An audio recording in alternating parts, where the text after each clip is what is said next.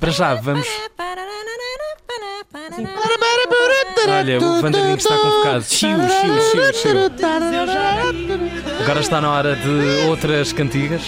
Continuamos com Ana Marco para nos dar outras boas novas na sua crónica do isolamento e hoje andamos por onde? Há pessoal que acha que um dia vai soar uma sirene e para pá pá pá pá pá pá pá pá pá tudo na rua, festejar o fim do isolamento. Uhul!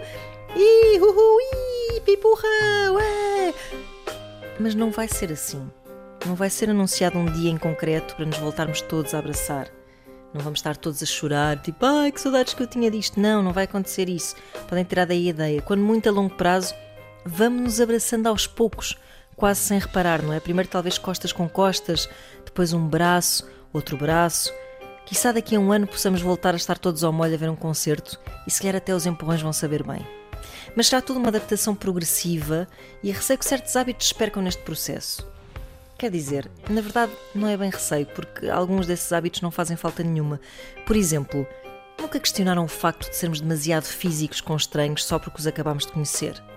É tipo: Olha, Ana, eh, este é o colega de casa daquela minha prima que vive no Luxemburgo, sabes? Ah, então, tudo bem? Epá, porquê? Porquê é que os meus lábios vão roçar nas bochechas daquela pessoa que eu nunca vi e muito provavelmente não voltarei a ver? E não me digam que o aperto de mão é mais limpinho que sei lá onde é que aquela mão andou. Aliás, foi preciso esta pandemia para aprendermos a lavar as mãos como deve ser. Antes era só passar por água e logo a seguir coçávamos o rabo sem pensar. Ah, éramos uns porcos e não sabíamos. Ok, talvez o medo do contágio me esteja a deixar hiperconsciente e paranoico em relação ao contacto físico. A propósito disto, tenho-me lembrado muito uh, de um sermão sinistro que a minha professora primária deu depois de ter apanhado um menino e uma menina a dar um beijinho na boca. Eu nunca mais me esqueci disto. Ela virou-se para a menina e disse: Isso é nojento. Imagina que ele comeu sardinhas e não lavou os dentes. Pois é. Assim era a deseducação sexual nos anos 80.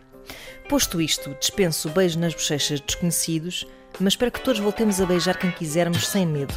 Aliás, eu tenho pena ainda hoje não ter posto o dedo no ar durante o sermão da professora para dizer: Ei, sardinhas é bom!